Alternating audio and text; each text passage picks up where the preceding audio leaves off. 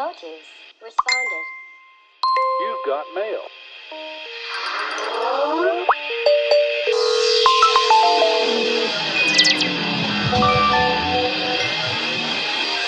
I got mail! Yay! I got mail! Yay! ¿Aló? Yo soy Christopher Cedillo y esto es Motus Responde. No sé ustedes, pero a mí el encierro ya me tiene un tanto mal. No todo el tiempo, por supuesto.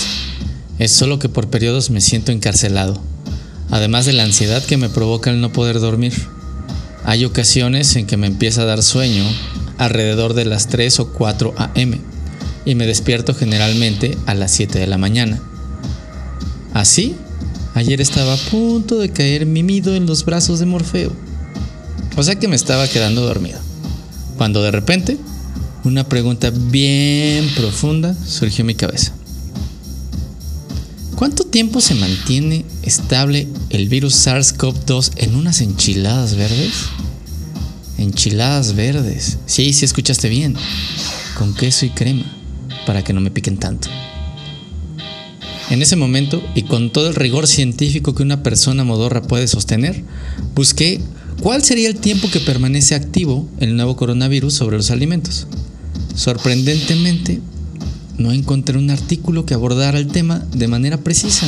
El reportaje más cercano lo ofrece el Instituto Federal de Evaluación de Riesgos de Alemania, pero lo enfoca en alimentos secos, no en aquellos preparados y listos para comer, como sería el caso de unas deliciosas enchiladas que me comería al momento sin darles ni un segundo de cuarentena, porque de otra manera se enfriarían. Así que debo confesar que en esta ocasión Motus no responde, porque no encontramos evidencia del tiempo que dura este virus en las enchiladas, ni tampoco del tiempo que dura el virus en cualquier otro alimento preparado. Pero encontramos otras cosas importantes que quizás a ti te convenga conocer. La revista científica Medicina de Nueva Inglaterra publicó en marzo de este año un trabajo que indica que la estabilidad del nuevo coronavirus depende de la superficie sobre la cual el virus se deposita.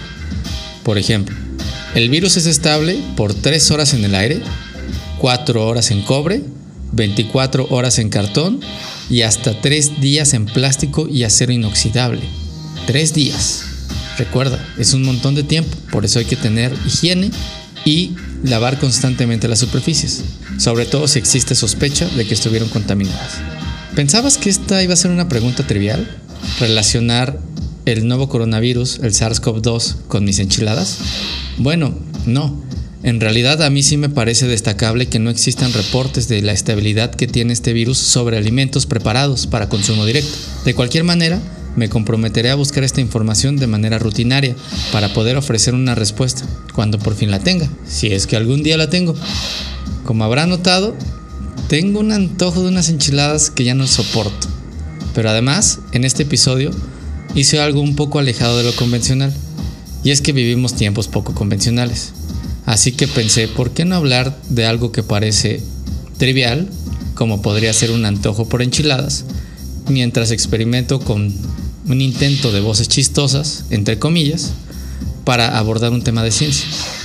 Y no, no pretendo ser comediante ni nada por el estilo, pero quizás así escuchar este podcast te resulte un poco más entretenido y no tan cotidiano.